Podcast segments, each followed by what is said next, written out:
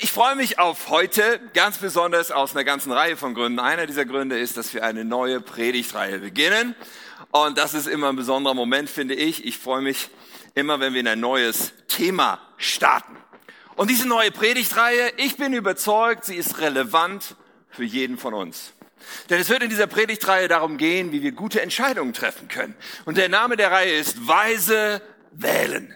Weise wählen. Es geht um gute Entscheidungen im Leben. Und wir werden dazu anschauen, was das Wort Gottes uns zu sagen hat.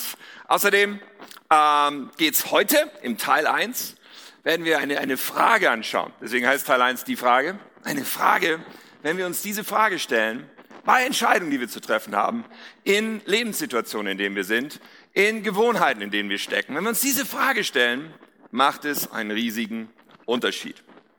Es kann gut sein, dass der eine oder andere hinterher sagt, oh Mann, hätte ich das mal früher gewusst.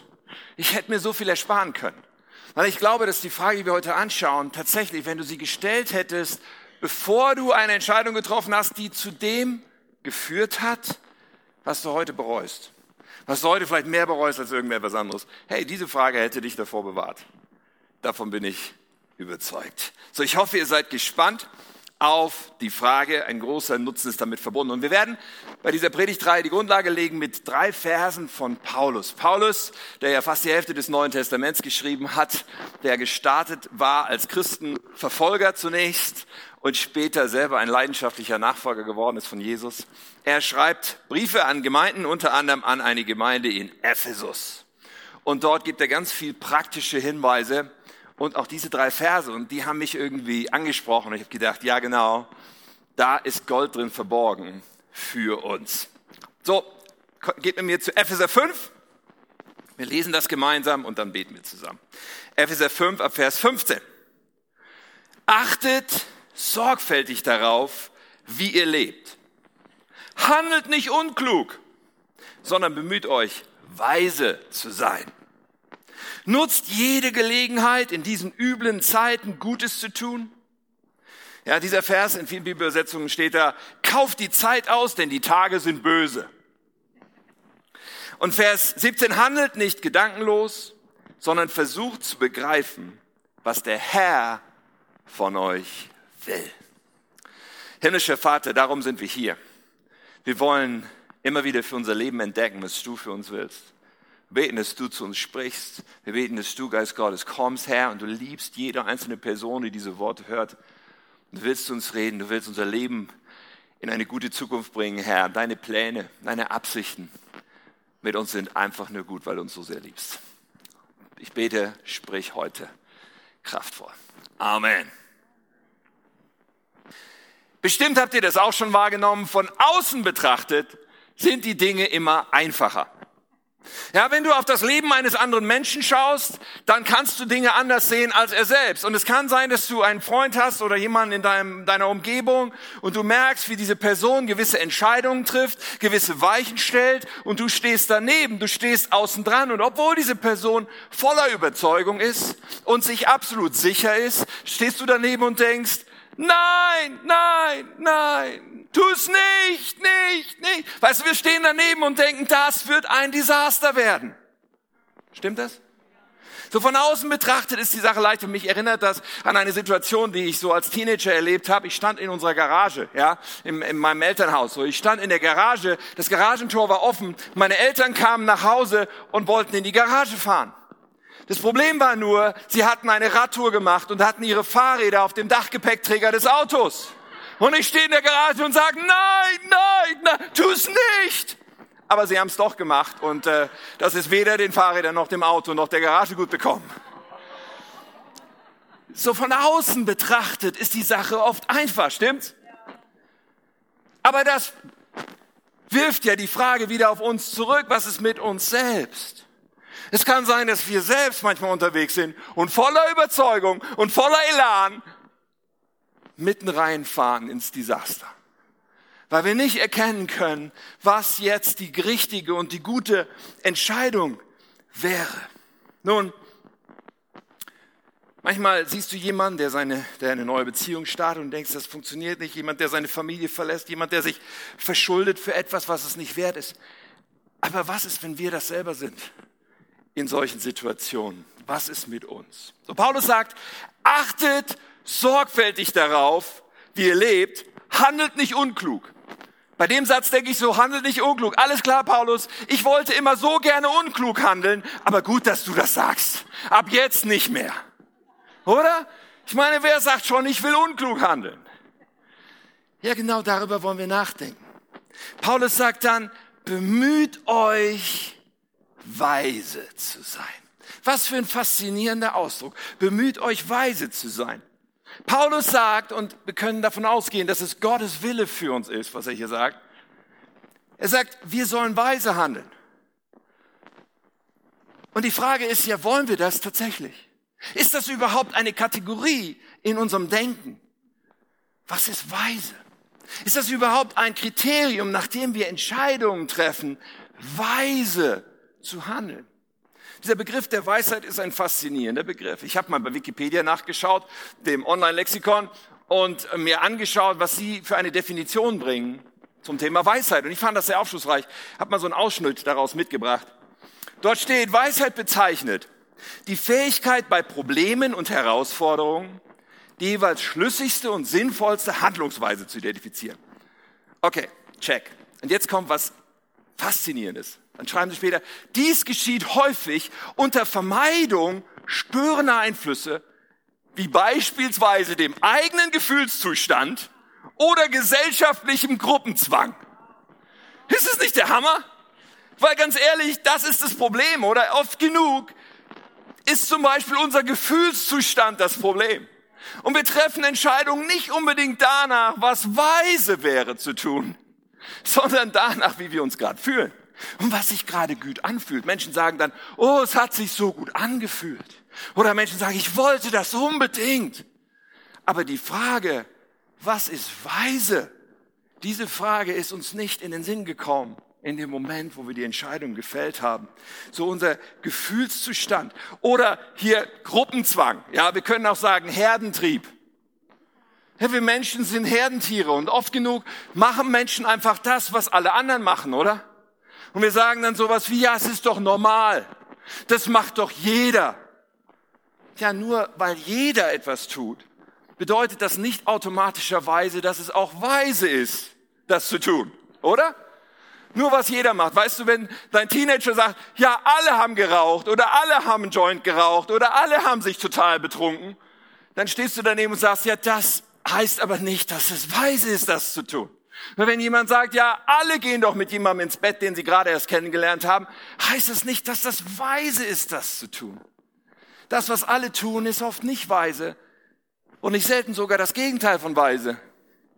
Und Paulus sagt im nächsten Satz, und jetzt nehme ich mal hier eine andere Bibelübersetzung, er sagt diesen Satz, kauft die Zeit aus, denn die Tage sind böse.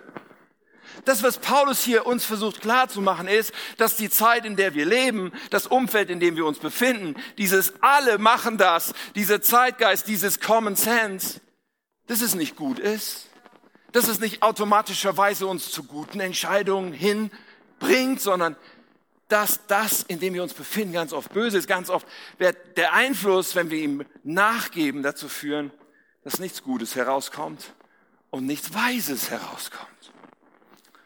So die Frage, mit der wir uns heute beschäftigen wollen und letztlich in dieser Predigtreihe beschäftigen wollen, ist die Frage, was ist weise zu tun? Was ist weise zu tun? Und wenn wir diese Frage an uns ranlassen, die kann übrigens manchmal ganz schön unbequem sein, wenn sie im Widerspruch steht zu dem, was wir fühlen und zu dem, was doch alle anderen machen. Aber wenn wir diese Frage an uns ranlassen, dann besteht die Chance, dass wir irgendwie einen anderen Blick haben, dass wir, dass wir merken, ich quatsch mir hier nur etwas rund, weil ich es so gerne tun möchte, aber es ist nicht weise, das zu tun. Es besteht die Chance, dass wir entdecken, was Gott von uns will. Weil Gott bietet uns Weisheit an. Weisheit ist der Weg dahin. Und ganz ehrlich, oft genug wenn wir etwas tiefer in uns graben, wissen wir wahrscheinlich schon, was Gott will. Wir wollen es nur nicht so gerne hören. Wir wollen es nur nicht so gerne an uns ranlassen. Wir sind Meister darin, Sachen zu verdrängen und uns rund zu quatschen. Paulus sagt dann noch, handelt nicht gedankenlos. Und darum geht es mir heute auch, dass wir etwas ins Bewusstsein bringen, ja, aus der Gedankenlosigkeit tatsächlich hineinbringen in das, was wir bewusst denken können, sondern versucht zu begreifen, sagt er, was der Herr von euch will. Und Weisheit ist der Schlüssel dafür, zu entdecken, was Gott von uns will. Und Weisheit wiederum ist ein Angebot Gottes. Und wir werden das zusammen anschauen. Ja, das Faszinierende ist, nicht jeder Mensch will weise sein. Es ist die Wahrheit. Nicht jeder Mensch sucht nach Weisheit. Und bevor wir zu dieser Frage zurückkehren, möchte ich so einen kleinen Schlenker machen zu dem weisesten Mann in der Bibel, abgesehen von Jesus Christus. Der weiseste Mann der Menschheitsgeschichte. Ja, und das war der König Salomo. Schon der Name Salomo klingt irgendwie weise, finde ich. Salomo. So, und er wird der weiseste Mann aller Zeiten sozusagen genannt. Und er hat ja auch einiges in der Bibel geschrieben, ein König aus dem Alten Testament, der Sohn von dem König David wiederum. So, und Salomo hat unter anderem das Buch der Sprüche geschrieben in der Bibel. Und dieses Buch, er leitet das im ersten Kapitel ein und macht deutlich, was der Zweck des Buches ist. Und er redet darüber, das Buch existiert, um Menschen Weisheit zu lehren. Das ist die ganze Absicht dahinter, um Menschen Weisheit zu lehren. Und da es ja der weiseste Mann überhaupt war, hat er dazu tatsächlich einiges zu sagen gehabt. Und er beginnt also dieses Buch und dann spricht er über die Weisheit und er personifiziert die Weisheit als eine Frau. Ladies, das fühlt sich doch gut an, oder? Er lässt die Weisheit zu uns sprechen in seinem Buch, ja. Und, und, und, ja. Und wir lesen das mal, Sprüche 1, Vers 20, wie die Weisheit zu uns spricht. Er sagt, die Weisheit ruft laut auf den Straßen. Und auf den Plätzen erhebt sie ihre Stimme. Mitten im Größenlärm ruft sie und redet an den Eingängen der Stadttore. Ihr Unerfahrenen, wie lange wollt ihr noch so unerfahren bleiben? Oder wie lange wollt ihr Spötter noch spotten und ihr Narren euch der Erkenntnis verschließen? Hört auf das, was ich euch sage. Dann will ich euch den Geist der Weisheit über euch ausgießen und meine Gedanken mit euch teilen. Und ich finde faszinierend, hier wird diese Weisheit personifiziert und sie wirbt, sie ruft und sie sagt, hört doch, hört doch auf mich. Für mich schließt das den Kreis zu dem, was Paulus sagt, wenn er sagt, bemüht euch darum, weise zu handeln. Ja, für mich schließt das den Kreis, weil Weisheit ist etwas Göttliches. Und, und so wie das hier beschrieben wird, die Weisheit bietet sich uns an. Aber nicht jeder sagt, ja, ich will. Nicht jeder sagt, ja, ich will lernen. Nicht jeder sagt, ja, ich brauche Weisheit für meine Entscheidung. So Salomo entfalte das jetzt ziemlich krass. Das Buch hat 31 Kapitel, so für jeden Tag des Monats eins. So, da kann man sich lange mit beschäftigen. Und er hat neben den Menschen, die weise sind, so drei Kategorien von Menschen, die nicht weise sind. Und ich dachte, wir schauen uns das ganz kurz an, machen diesen kleinen Schlenker. Aber ich muss dich vorwarnen. Es kann sein, dass du dich angegriffen fühlst von Salomo. Weil Salomo ist nicht nett zu diesen drei Arten von Menschen. Er beschreibt drei Kategorien und es kann sein, dass wenn wir in unserem Leben merken, oh, ich frage eigentlich auch nicht nach Weisheit und was die weise Entscheidung ist, hey, es kann sein, dass du dich da wiederfindest und gleichzeitig angegriffen fühlst von Salomo. Ich hoffe, wir halten das für einen kleinen Moment aus. Aber wie wir gerade schon gelesen haben, drei Überschriften hat Salomo. Er spricht zum einen erste Kategorie von den Unerfahrenen. Ja, ihr Unerfahrenen, wie lange wollt ihr noch unerfahren sein, hat er gesagt. So, und das sind Personen, die sind nicht böse, die sind einfach naiv. Die wissen es einfach nicht besser. Ihnen fehlt, wie der Name schon sagt, die Erfahrung. So die Unerfahrenen. Und er später in Kapitel 7, könnt ihr mal in Ruhe nachlesen, habe ich jetzt nicht mitgebracht. Aber in Kapitel 7 beschreibt er einen jungen Mann. Und er beschreibt diesen jungen Mann, wie er den beobachtet. Und er sagt, das war ein junger Mann, dem jeglicher Verstand zu fehlen schien. Ja, und dann beobachtet er den, wie er sich verführen lässt von einer untreuen Frau, die eigentlich verheiratet ist, und wie sich die ganze Sache ereignet. Und hinterher sagt er dann noch, ähm, er folgt ihr ahnungslos wie der Ochse zum Schlachtplatz. Der Unerfahrene. Der, der es einfach nicht besser weiß. So und unerfahren zu sein, ich meine, lass uns den Tatsachen ins Gesicht schauen. Unerfahren zu sein ist eine logische Eigenschaft von jungen Menschen. Jungen Menschen fehlt die Erfahrung. Und jung zu sein ist nichts Schlimmes, unerfahren zu sein ist nichts Schlimmes.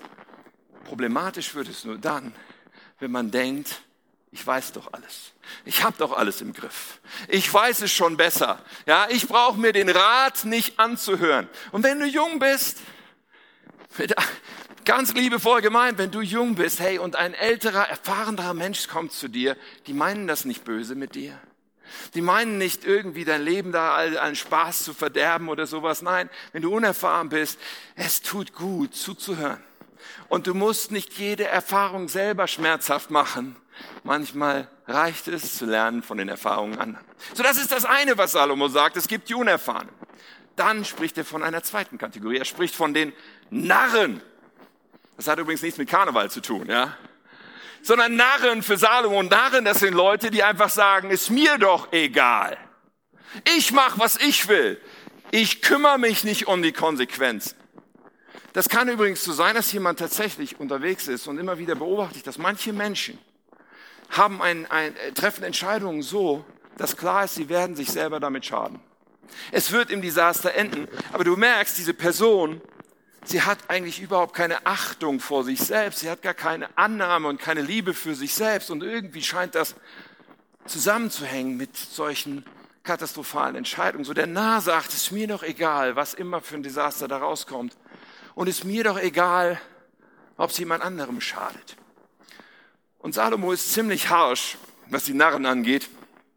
In Sprüche 26 schreibt er zum Beispiel, Vers 11, so wie ein Hund zu dem wieder zurückkehrt, was er erbrochen hat so wiederholt ein Narr seine Dummheit. Das ist ziemlich krass. Ich weiß, es ist, man kann sich beleidigt fühlen von Salomo. Aber er sagt, hey, ein Narr sagt einfach, es ist mir doch egal, die Konsequenzen sind mir egal. Und dann hat er diese dritte Kategorie, und ich hoffe, du findest dich nicht darin wieder, weil die dritte Kategorie nennt er die Spötter. Die Spötter.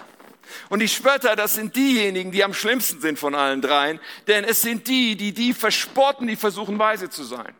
Die diejenigen verspotten, die versuchen, einen guten und richtigen und weisen Weg zu gehen und die zynisch sind und die kritisch sind und die oft genug ein schlechter Einfluss sind, weil Spötter wollen, dass andere letztendlich sie begleiten auf ihrem Weg, der in nichts Gutes führt. So Spötter sind ein schlechter Einfluss. Und er spricht auch über Spötter. Er sagt letztendlich, es ist vergebliche Liebesmüh, Spötter korrigieren zu wollen, Spötter irgendwie auf den Weg zurückzubringen zu wollen. Er sagt zum Beispiel in Sprüche 9, Vers 8, gib dich nicht damit ab, einen Spötter zurechtzuweisen. Er wird dich nur dafür hassen.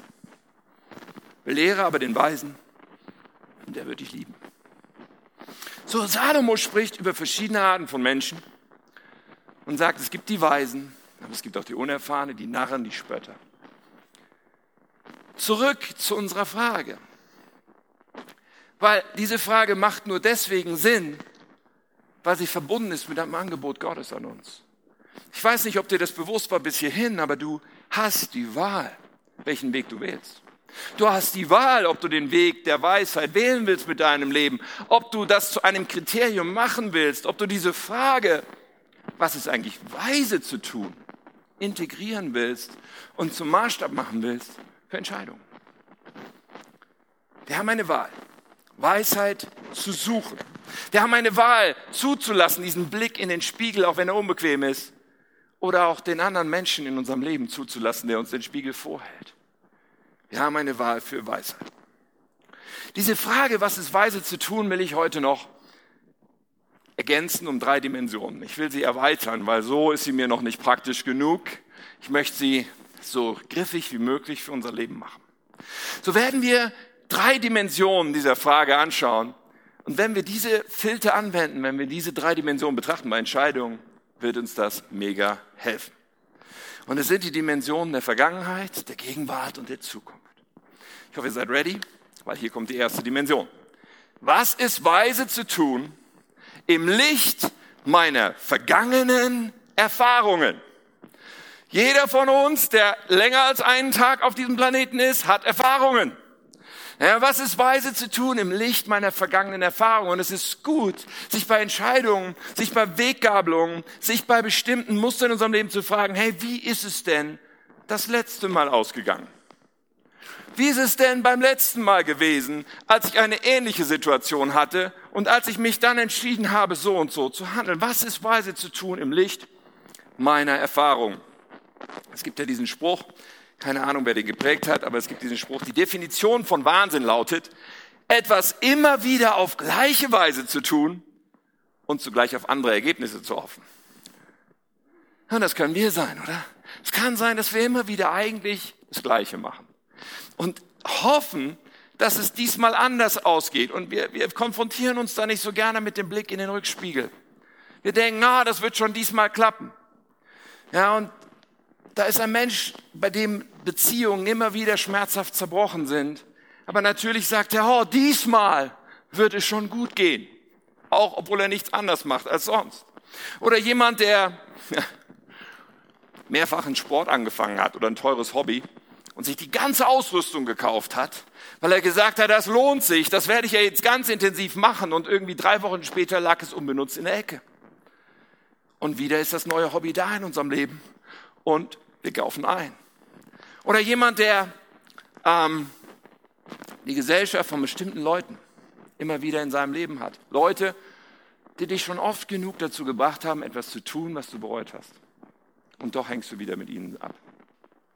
Das Licht vergangener Erfahrungen kann so hilfreich sein. Und weißt du, deine Erfahrungen sind deine Erfahrungen. Bedeutet, die Weisheit, die daraus resultiert, für dich ist möglicherweise etwas anderes als für einen anderen Menschen.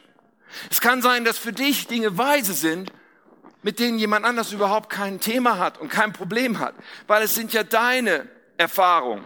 Ja, es kann für dich etwas anderes bedeuten. Es kann sein, dass du aufgrund deiner Erfahrung sagst, ich lasse die Finger weg von Alkohol obwohl jemand anders das in Maßen genießen kann, ohne ein Problem zu haben. Es kann sein, dass du aufgrund deiner Erfahrungen sagst, ich, ich werde nicht wieder auf diese Art in eine neue Beziehung reingehen, wegen meiner Erfahrung.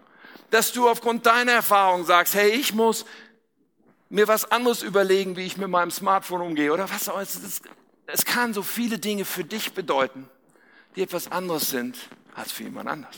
Was ist weise für mich zu tun im Licht meiner Erfahrung? Und vielleicht geht jemand morgen von uns zur Bank und sagt, ich möchte mein Konto anders eingerichtet haben hier, dass ich es nicht mehr überziehen kann.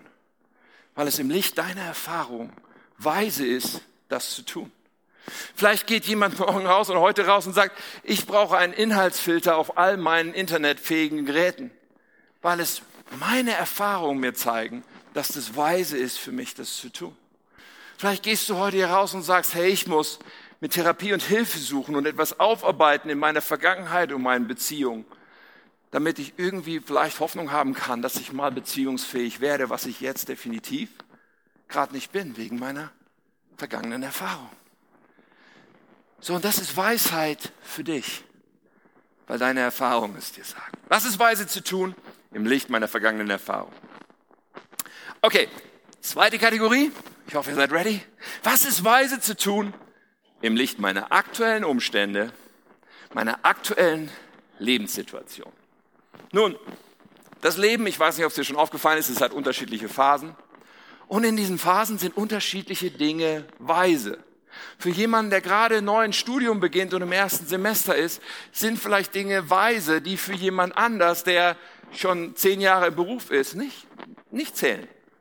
Für jemanden, der gerade sein erstes Kind bekommen hat, sind vielleicht Dinge weise, die für jemand anders, bei dem die Kinder schon aus dem Haus sind, gar kein Thema sind.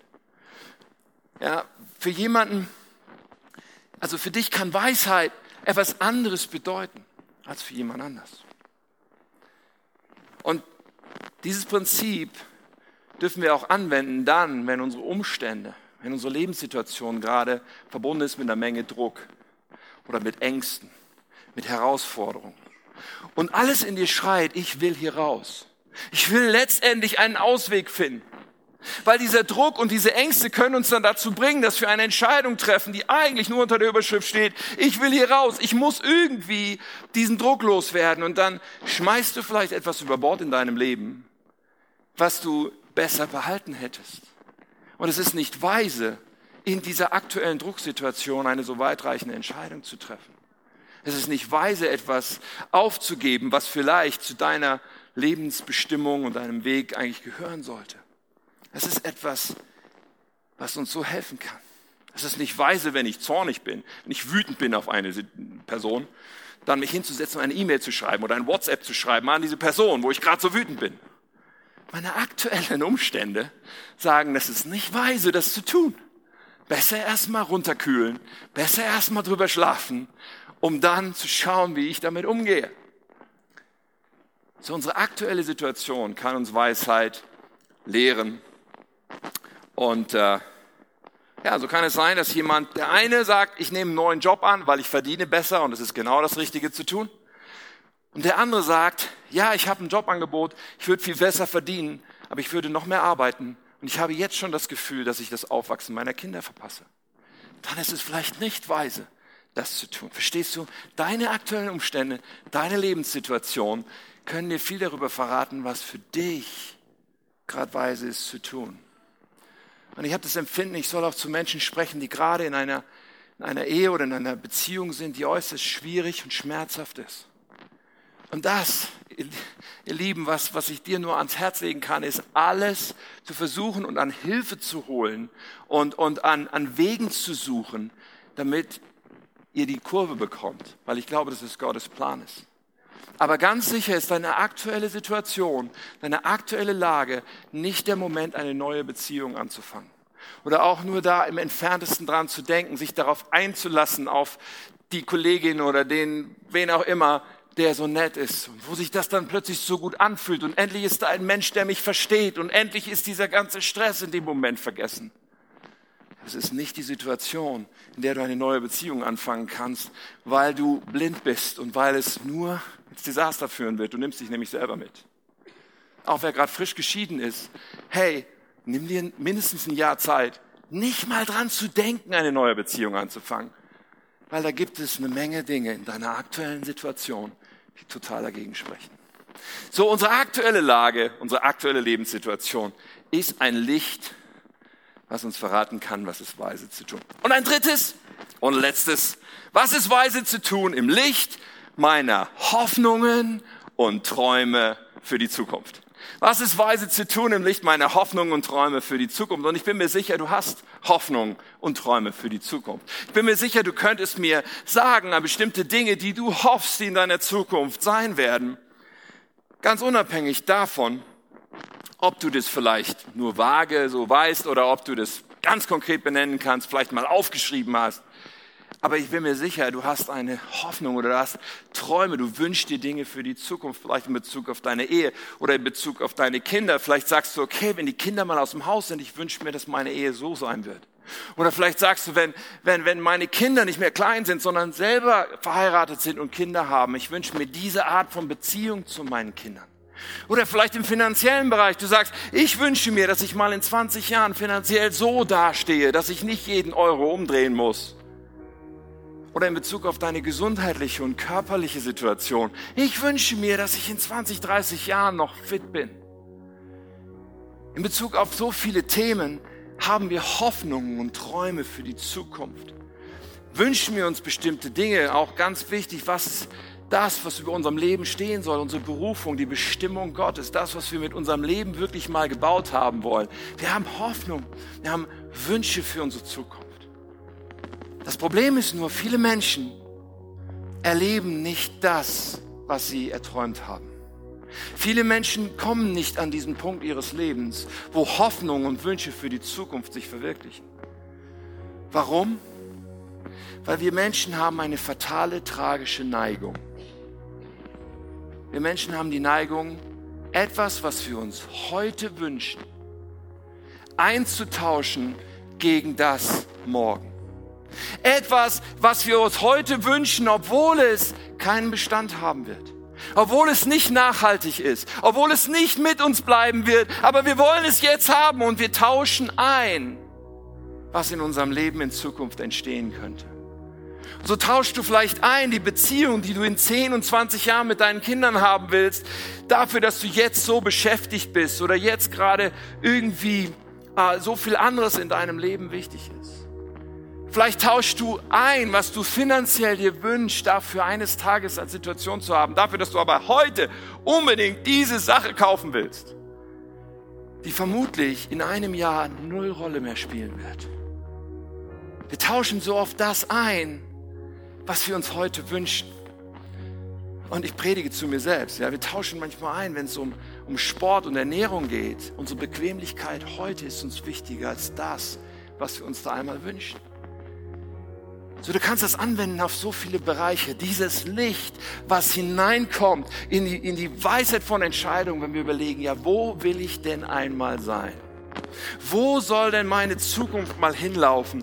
Es macht einen riesigen Unterschied. Und es ist letztendlich direkt connected für mich mit der Frage, will ich Gott vertrauen für meine Zukunft? Und hier dürfen wir uns nicht selber betrügen, nach dem Motto, ich kann ja jetzt machen, was ich will, und wenn Gott ein Wunder tut, kann ich ja trotzdem da ankommen. Nein, so funktioniert das nicht. Wenn wir sagen, hey, das sind meine Hoffnungen und Träume für die Zukunft, ich wünsche mir mit Gottes Hilfe dahin zu kommen, dann heißt es auch, und Gott will mir helfen, jetzt weise Entscheidungen zu treffen, jetzt die nötigen Schritte zu tun, damit es möglich ist, dorthin zu kommen mit seiner Hilfe. Will ich meinem Gott vertrauen? Das ist ein unbequemes Thema, weil dieser Blick in den Spiegel bringt uns immer wieder an den Punkt zu erkennen, Moment mal, offensichtlich, offensichtlich wollen wir selber oft nicht das Beste für uns. Ist krass, oder? Aber wir Menschen leben oft ein Leben, das einfach nur die Sprache spricht, ich will gar nicht mein Bestes. Aber es gibt einen, der dein Bestes will. Und das ist dein himmlischer Vater. Es gibt einen, der dich liebt. Es gibt einen, der ruft und sagt, hör doch auf die Weisheit, die ich dir anbiete.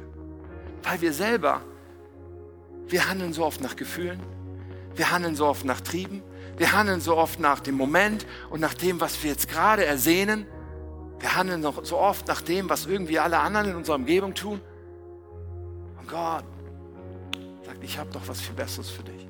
Hör doch auf meine Stimme. Lass doch die Weisheit, die ich dir anbiete, in deinem Leben die Richtung anzeigen. Das, was wir hoffen und wünschen für die Zukunft, bringt ein unglaubliches Licht auf Entscheidungen. Ich wünsche, dass jeder Teenager sich hinsetzt, hey, vielleicht eine Idee für Revive, könnt ihr ja mal überlegen, ob er das umsetzt, aber wenn jeder Teenager sich hinsetzt, was weiß ich, mit 14, 16, 18 und sagt, ich schreibe einen Brief an meinen zukünftigen Ehepartner. Und dieser Brief an meinen zukünftigen Ehepartner, den soll der lesen, wenn wir geheiratet haben. Aber ich schreibe den heute und schreibe auf, was für ein Mensch möchte ich geworden sein bis dahin? Welche Wege der Entwicklung will ich gesucht haben bis dahin? Was will ich in meinem Leben an Beziehungsfähigkeit gebaut und an Liebesfähigkeit bewahrt haben? Wie will ich meine Sexualität vielleicht bewahrt haben bis dahin? Was will ich mir vornehmen? Was will ich leben? Weil diese kleine Übung, uns klar zu machen, Moment mal, alles, was ich heute tue, jeder Schritt, den ich jeden Tag gehe, er ist verbunden damit, ob ich hin komme zu dem, was ich mir hoffe, was ich mir träume in der Zukunft. Es hat Auswirkungen. Es gibt eine Verbindung. Jeder dieser kleinen Schritte zu der Zukunft, die wir träumen. Was ist weise zu tun? Wir haben einen himmlischen Vater, der unser Bestes will. wir haben auch einen himmlischen Vater, der nicht in den Rückspiegel schaut und uns verurteilt und sagt, du hast so viel falsch gemacht, jetzt gibt es keine Chance mehr. Nein, wir haben einen himmlischen Vater, der dir heute seine Hände entgegenstreckt und sagt, schlag doch ein, lass, lass doch ganz neu dieses Kriterium, das Kriterium von Weisheit, das Kriterium danach zu erkennen, was mein Wille für dich ist, dich leiten. Ich möchte uns eine Hausaufgabe geben. Und ich habe keine Ahnung, ob das dein Verhalten, ob du dein Verhalten ändern wirst. Das ist hier deine Entscheidung. Aber ich finde, du schuldest dir eins, nämlich anzufangen, dir diese Frage zu stellen diese Woche. Bei jeder Entscheidung, und bei jeder maßgeblichen Lebensgewohnheit äh, und Dingen, dich diese Frage zu stellen, im Licht meiner vergangenen Erfahrung, im Licht meiner aktuellen Umstände und Situationen, im Licht meiner zukünftigen Hoffnungen und Träume, was ist weise zu tun? Du schuldest dir diese Frage. Du schuldest dir diesen Blick in den Spiegel. Ja, und er ist unbequem, aber er führt zu einem Bewusstsein zu sagen, will ich eigentlich überhaupt weise handeln? Und die Weisheit ist etwas, was Gott dir anbietet, wo er an deiner Seite sein will. Und wenn wir ihn einladen, die ganze Predigt, die kannst du, vieles kannst du anwenden, ohne an Jesus zu glauben, aber glaub mir, die wahre Power liegt darin zu sagen, Jesus, dir gehört mein Leben. Ich möchte dich einladen, mich zu leiten, mir aufzuzeigen, was weise ist zu tun. Und das will ich tun im Annehmen. Amen.